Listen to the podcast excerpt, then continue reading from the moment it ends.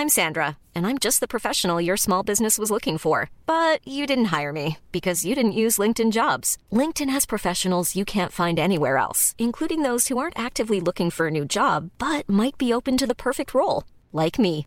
In a given month, over 70% of LinkedIn users don't visit other leading job sites. So if you're not looking on LinkedIn, you'll miss out on great candidates like Sandra. Start hiring professionals like a professional. Post your free job on linkedin.com/people today.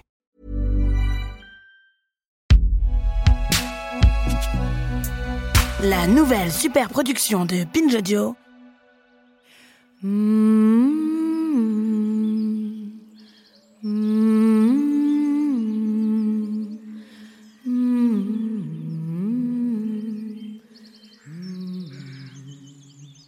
Pendant longtemps, j'ai attendu un prince charmant.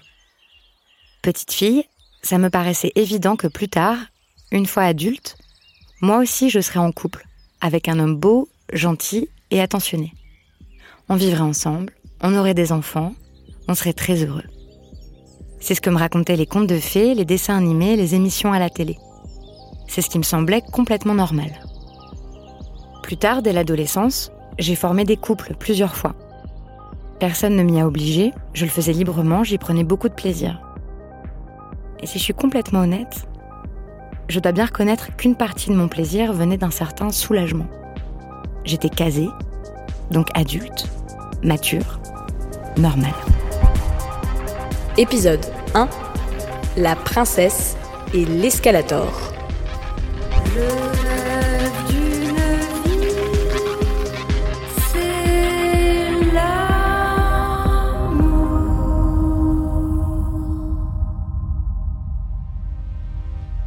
J'ai toujours eu une image de l'amour euh, très jolie.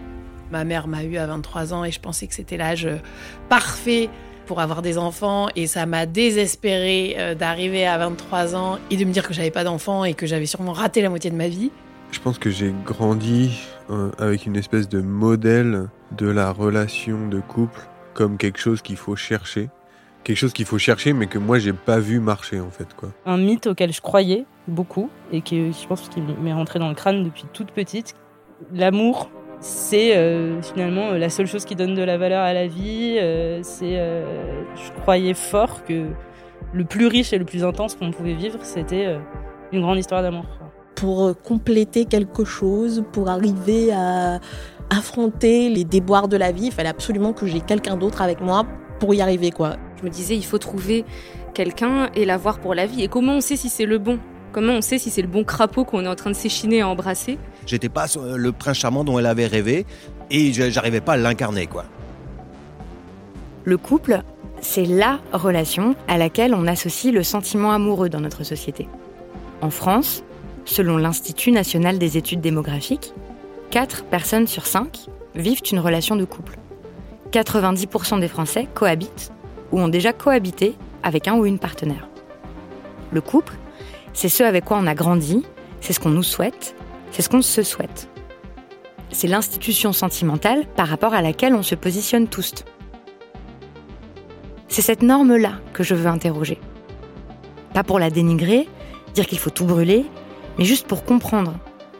De quelle façon est-ce que ça pèse sur nos vies, sur nos choix, sur nos identités, sur l'estime de nous-mêmes?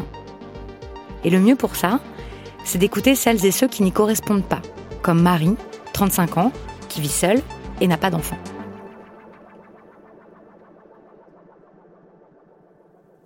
Est-ce que c'est que je ne veux pas souscrire à cet idéal ou est-ce que c'est parce que je ne peux pas J'ai appris peu à peu à, ne pas euh, opposer ces deux verbes et à me dire que on ne pouvait pas ce qu'on ne voulait pas et inversement. C'est une angoisse que je connais très bien Autour de moi, mes amis sont presque toutes et tous dans des couples assez installés, avec des projets d'enfants ou de mariage. Le jour, je me réjouis de leur bonheur. Ah, tu sens déjà bouger Genre, moi je peux Bah ouais, là il bouge pas. Réveille-toi, chouchou. Oui, c'est moi, je suis Tata Victoire. et la nuit, parfois, je regarde mon plafond et je me dis T'as 31 ans, t'as pas d'envie d'enfant, de mariage ou de cohabitation. Est-ce que tu serais pas en train de rater un truc fondamental? Trop égoïste. Peut-être qu'il faudrait te réveiller. Est-ce que tu passes pas à côté du vrai bonheur? Pendant longtemps, je me suis, euh, je me suis effectivement dit que c'était parce que j'étais trop névrosée, parce que j'étais trop fragile, parce que j'étais trop bizarre, que je n'arrivais pas à souscrire à cet idéal, que j'arrivais pas à faire ce qui est attendu de moi, c'est-à-dire rencontrer une personne, tomber amoureuse, fonder un couple, puis un foyer, puis une famille, avoir une maison et être dans la durée comme ça, un soutien l'un pour l'autre face aux vicissitudes de la vie, quoi. Ça, je ça m'est arrivé de souffrir de ça, de, me dire euh, j'y arrive pas, j'y arrive pas, j'y arrive pas.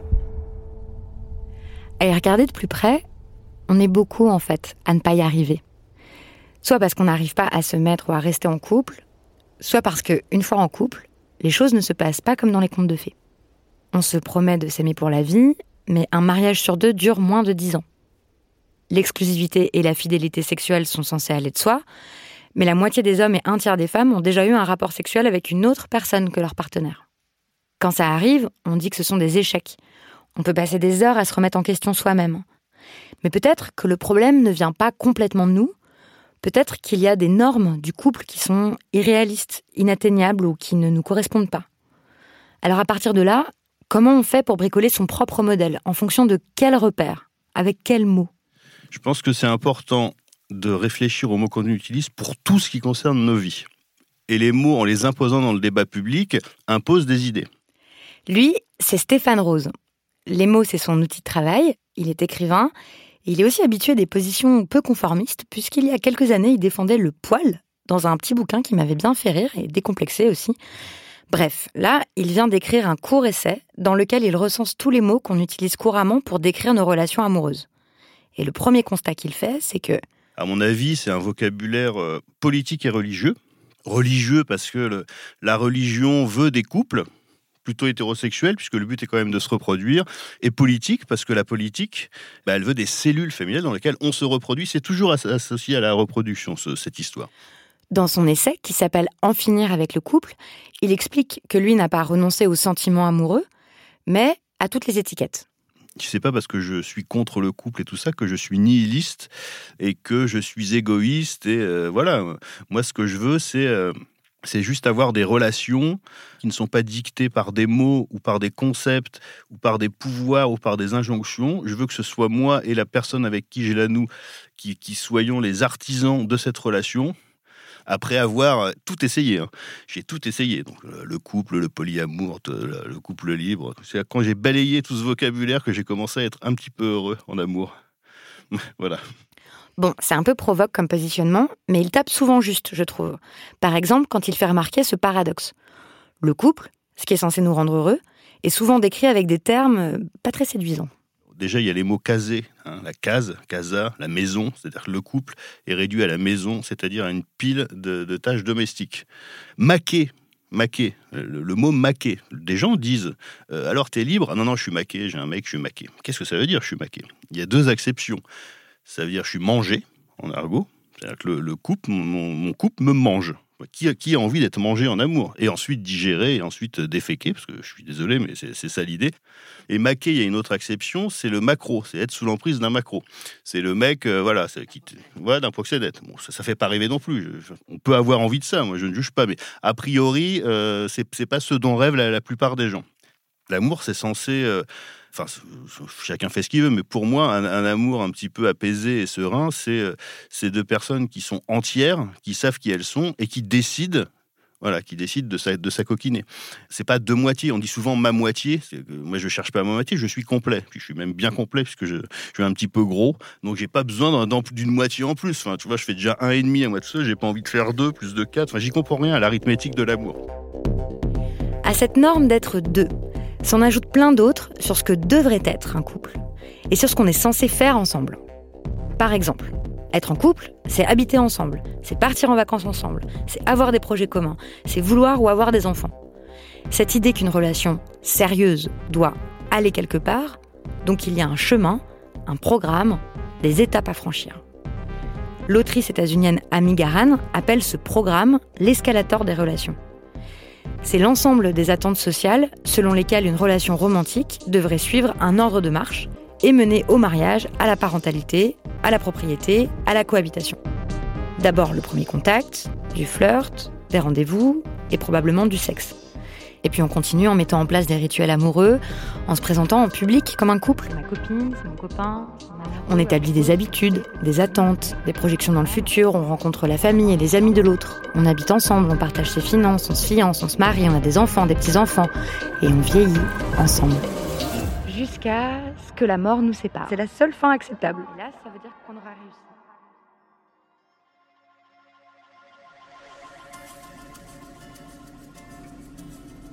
Il y a un ordre bien précis à ces étapes de l'escalator des relations. Quand on en a passé une, on ne peut pas revenir en arrière. Ça voudrait dire que la relation est un échec. Par exemple, une fois qu'on a emménagé avec quelqu'un, si on constate qu'en fait, on préfère avoir son propre espace, bah, ça va forcément être interprété comme du désamour. Ou en tout cas quelque chose de vraiment pas normal. Il y a aussi tout un tas de petites attentes évidentes, de comportements automatiques. Par exemple, le fait de dormir toujours dans le même lit, d'avoir des rapports sexuels réguliers, d'avoir une existence publique de couple, de passer la majorité de son temps libre ensemble. Bah, parce que c'est très agréable, bien sûr, et parce qu'on est amoureux. Mais parfois, on le fait juste parce que c'est ce qui se fait. Pas parce qu'on en a vraiment envie. Alors que ça pourrait être entendable que parfois on veuille dormir dans son propre lit, voyager avec quelqu'un d'autre, échapper à un dîner de famille, avoir plus de temps pour soi ou ses amis, ou pas avoir envie de faire l'amour. Alors, je dis pas du tout que c'est un mauvais modèle, cet escalator, que c'est conformiste ou stupide de le suivre. Je dis juste que ça ne convient pas forcément à tout le monde. C'est par exemple ce que m'a raconté Lorraine. Quand elle avait 20 ans, elle était en couple avec un homme qu'elle décrit comme très gentil et drôle. Ils étaient tous les deux musiciens et comme ils s'entendaient très bien, ils ont naturellement emménagé ensemble dans un appartement.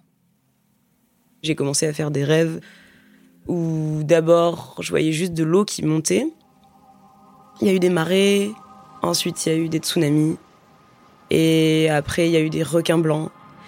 Et il y avait plein de signaux comme ça, mais j'arrivais pas trop à m'en sortir parce que je faisais l'autruche, parce que j'avais 20 ans et qu'on m'avait présenté l'hétérosexualité toute ma vie comme quelque chose qui était normal. Et donc j'ai fait des cauchemars pendant 6 mois. J'ai rêvé qu'il y avait quelqu'un qui tambourinait en pleurant de détresse derrière une lourde porte en bois que je refusais d'ouvrir. Et un beau jour, je me suis regardée dans la glace et le lendemain, je l'ai quitté. Qu'est-ce qui allait pas en fait? C'était quoi le truc que tu rejetais ou qui te, qui te convenait pas dans cette affaire? Mais moi, j'avais pas l'impression de rejeter quoi que ce soit. J'avais l'impression que c'était les choses qui me rejetaient, quoi. J'étais pas du tout ce qu'il fallait. J'étais pas euh, au bon endroit. J'étais pas. J'appliquais euh, une espèce de recette euh, et j'ai eu ce sentiment que j'ai retrouvé dans la fois d'après quand j'ai essayé de réappliquer ce modèle-là avec un type encore plus chouette. Enfin, vraiment, mais en fait, c'est mon ami, c'est mon frangin, mais c'était pas mon. C'est juste, il y a un truc très fort, c'est ce sentiment d'imposture, c'est ce sentiment de jouer une comédie que j'ai jamais décidé de, jouer, quoi. Il y a ce truc qui revient, je suis dans un polypocket. Je suis dans un putain de polypocket et c'est l'image qui, qui est revenue hyper fort les deux fois. Je suis en train de jouer une pièce de théâtre avec le costume de l'hétéra parfaite qui fait des putains de tartes, mais je m'en branle, je ne suis, je ne suis tellement pas ça. Ce modèle-là, je pense que je suis juste pas assez forte pour trouver ma liberté à l'intérieur de ça. J'ai l'impression de faire exactement tout ce qu'on m'a demandé de faire. Ça me fait décabler le fait de, de raisonner et de, et de respirer par le ventre pour pas faire des crises d'angoisse parce que j'ai l'impression que tout ce que je suis en train de faire, la moindre, le moindre geste euh, domestique euh, et relationnel est déjà complètement écrit à l'avance les dialogues qu'on a le soir avant de se coucher, euh, le goût des tisanes, la façon de se dire bonjour quand on se réveille, le, fait de faire un peu attention quand tu vas faire caca parce que t'as pas envie que l'autre t'entende ou te sente juste après quand il va. Enfin, tu vois, genre des trucs tout cons, mais des façons de se retrouver après le boulot et de se raconter nos. Je sais pas, il y a plein de trucs, mais en fait, le quotidien est pétri de trucs que j'ai vu tous les parents faire avant nous et, et, et ce modèle-là ne tient pas.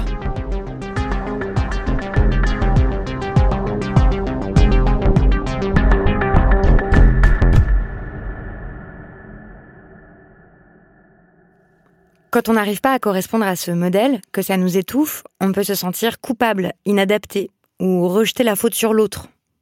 On pourrait aussi examiner chacune de ces obligations et conventions pour se laisser la possibilité d'inventer autre chose, ensemble. Il y a par exemple des personnes qui ont choisi de vivre avec leurs amis, des personnes qui adorent vivre toutes seules. Il y a des personnes qui vivent ensemble et qui s'aiment mais n'ont plus de relations sexuelles. Il y a des personnes qui choisissent de ne pas avoir d'enfants, des personnes polyamoureuses, des personnes qui font des enfants toutes seules, des personnes qui préfèrent consacrer toute leur vie à leur art ou à leur travail, ce qui ne leur laisse pas vraiment le temps ni l'énergie de grimper cet escalator. Il y a des mères célibataires qui décident de vivre en colocation. Il y a des personnes qui aiment vivre en communauté, des personnes qui sont asexuelles, c'est-à-dire qui ne ressentent aucune attirance sexuelle pour qui que ce soit. Il y a des personnes qui s'aiment mieux quand ils vivent dans des villes différentes, des personnes qui décident d'avoir des enfants en coparentalité, il y a des femmes célibataires qui vivent tout ensemble de façon autonome comme au Moyen Âge dans les béguinages. Ouais ouais, ça a existé en Flandre. Toutes ces personnes vivent à leur manière, en dehors de l'escalator des relations. Il y a des personnes qui sont descendues de l'escalator après une rupture, et on pourrait arrêter de considérer ces expériences comme des échecs, de leur demander quand est-ce que tu vas refaire ta vie? Comme si leur vie était défaite. Là, je fais comme si tout le monde avait toute la liberté matérielle pour décider complètement de sa vie. Alors qu'en fait, ce modèle d'escalator, il ne sort pas de nulle part. Il est aussi déterminé par des contraintes et des avantages financiers. Par exemple, on paye moins d'impôts quand on est marié ou paxé. Il est déterminé par des conditions économiques. Bah, tout le monde n'a pas les moyens de vivre célibataire. Par des politiques publiques. Il n'y a pas franchement de système alternatif pour élever des enfants hors du modèle de la famille nucléaire. Par des évidences matérielles. Les logements, ils sont construits pour héberger un couple ou une famille pas des colocations de 18 amis qui voudraient vivre avec leurs grands-parents. Et puis pendant longtemps, certains et certaines n'y avaient pas du tout accès à cet escalator. Je rappelle par exemple que le mariage civil entre personnes de même sexe n'a été autorisé en France qu'en 2013. C'est pour ça aussi que la forme que peuvent prendre nos relations affectives, c'est une question politique. Mais on y reviendra en détail dans cette série. Au niveau psychologique, le truc, c'est que c'est aussi trop souvent en fonction de cet escalator relationnel qu'on évalue l'importance, la profondeur ou l'intensité de nos sentiments. Comme si on ne pouvait pas aimer très fort quelqu'un et ne pas vouloir habiter avec, ou ne pas vouloir faire d'enfant, ou ressentir de l'amour et du désir pour d'autres personnes simultanément. Comme si tout ça, c'était les signes d'un amour malade, incomplet, dilué ou superficiel. Les signes d'une relation pas sérieuse. Comme si en fait il n'existait qu'une seule bonne façon d'aimer.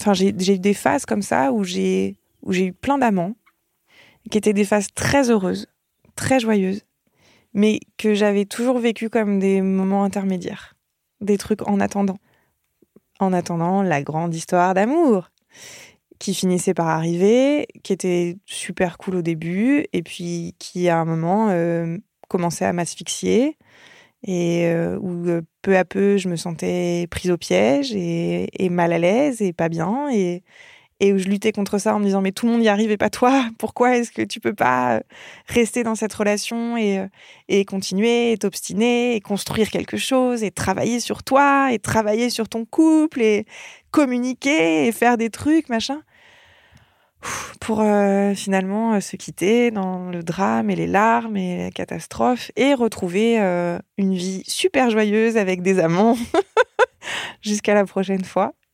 Et bah là, très récemment, je me suis dit, bah en fait, c'est plus une phase intermédiaire, c'est ma vie. Voilà, maintenant c'est ma vie, c'est ça. Et je suis plus en train d'attendre la grande histoire d'amour. Mes grandes histoires d'amour, elles sont là maintenant avec mes amants. Et ça a été un, un basculement énorme.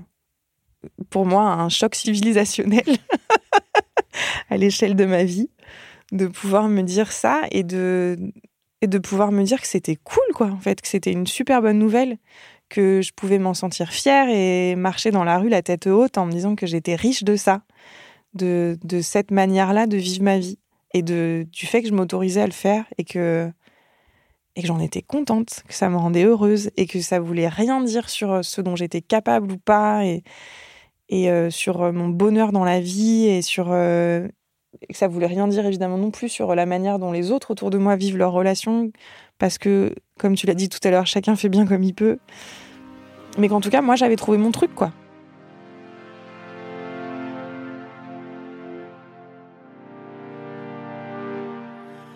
On peut très bien décider de suivre l'escalator et peut-être qu'on y sera très heureux ou heureuse. On peut aussi bricoler quelque chose d'assez différent.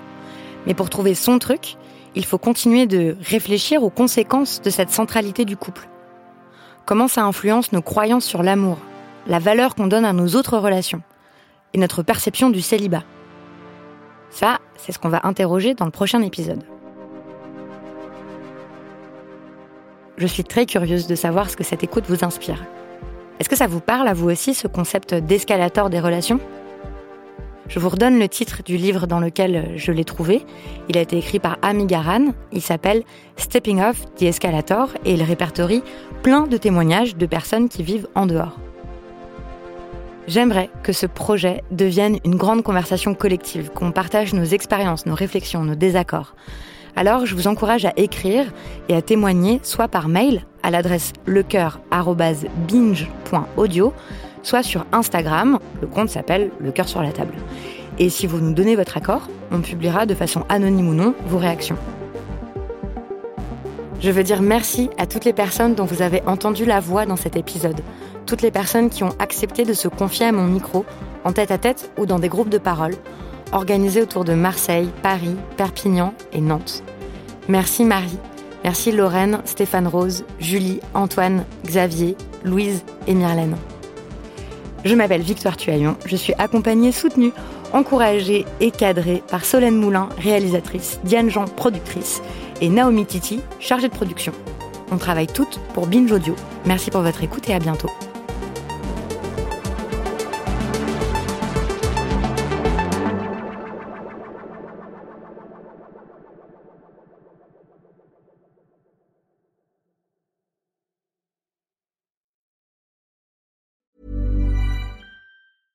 Small details are big surfaces. Tight corners are odd shapes. Flat, rounded, textured, or tall.